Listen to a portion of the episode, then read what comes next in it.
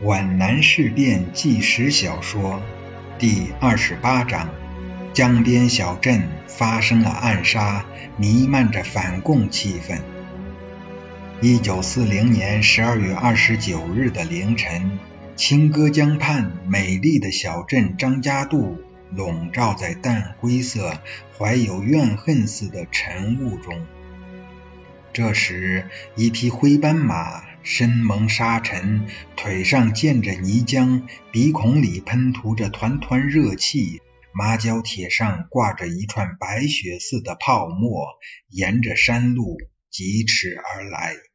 在张家渡村头的一株高大挺拔、威风凛凛的香樟树下，猛然勒住缰绳，那马竖起前蹄，像提出抗议似的，灰灰嘶叫。骑士翻身下马，跺了跺麻木了的腿脚，沉思了一会儿，仿佛闪失了什么，心跳得又快又乱，神情紧张地向周围望了一眼，便拉马走进了一条狭窄、阴冷而又神秘的小巷，整个身心立刻感受到发生了严重事件的那种惊惧与沉重。他的面前出现了纷乱的人群，隐隐听见喧嚷声和哀哭声，使这个一向殷勤好客、热闹非凡的小集镇充满了恐怖的气氛。张家渡的农抗会主席郑大中昨天夜里被反共分子杀害了。骑士听到这个不幸的消息，心猛地一沉，脸色骤变。他把马拴在巷里的一棵布满结疤的小榆树上，挤过人群，怀着极度的焦急和不安，疾步走进农抗会主席的家。郑大中，郑芳雪的堂叔，郑东升的父亲。这位抗日民众团体的领袖，直挺挺地躺在冲门的竹床上，一床蓝条床单盖着他血淋淋的尸体。亲属们都围在四周，呼天抢地的哀哭。驻张家渡总兵站的骆股长协助区公所的办事人员处理着这个意外事件。他们正在争论：首先置办丧事，还是保留现场追查凶犯？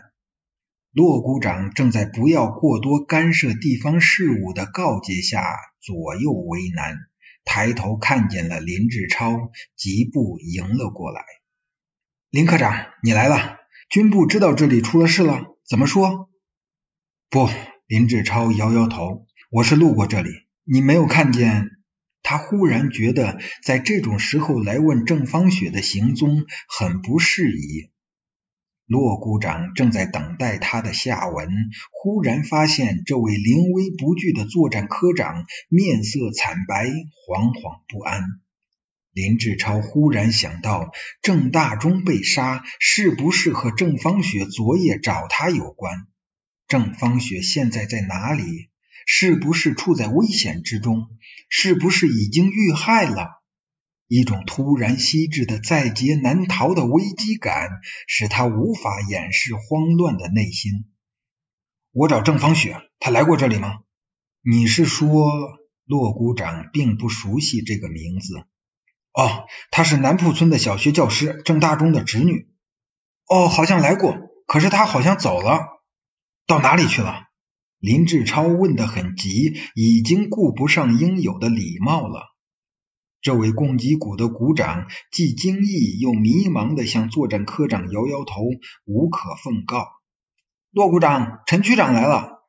人们在呼叫他，骆股长这才说声对不起，转身迎接陈冠群去了。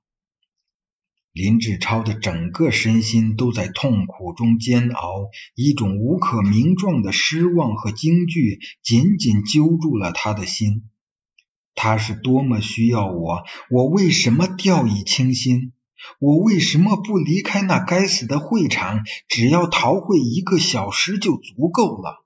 我在那个会上不仅多余，而且讨厌。如果我不，我何必冤枉自己？我现在该怎么办？林志超拉马在手，穿过冷寂的街道，跌跌撞撞地走着。晨雾已经消散，灰白色的墙壁像抑郁的、痛苦的脸。那弯曲的街巷阴森凝恶，好像每个角落里都有阴谋和灾祸暗中隐藏，冷不防就会飞来几件暗器。金金酒店的欢快的划拳声哪里去了？悦来茶楼也消失了往日的喧嚷，那熙熙攘攘的人群呢？这就是号称千条腿的江边集镇吗？林志超不认识他了。沉默。反共分子杀死了郑大中，也杀死了张家渡。这个变动是惊人的。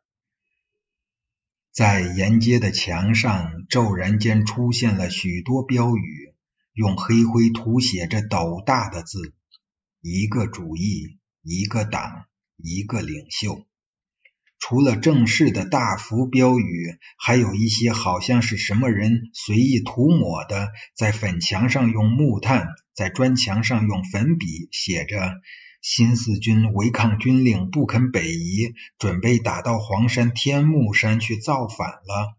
新四军在皖南不打日本鬼子，中央调他到华北去改编了。”用标语来散布谎言，这和农抗会主席被杀是连在一起的。作战科长在变丑了的张家渡到处嗅到浓烈的血腥气味。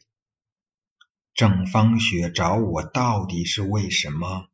这样紧急，绝不会仅仅是为了那封检举信，不会，一定是十分严重的问题。到底为什么？他判断不出来。他已经无暇去寻找这位小学教师了，必须向三支队策马狂奔，以便绕路而行，夺回所失去的时间。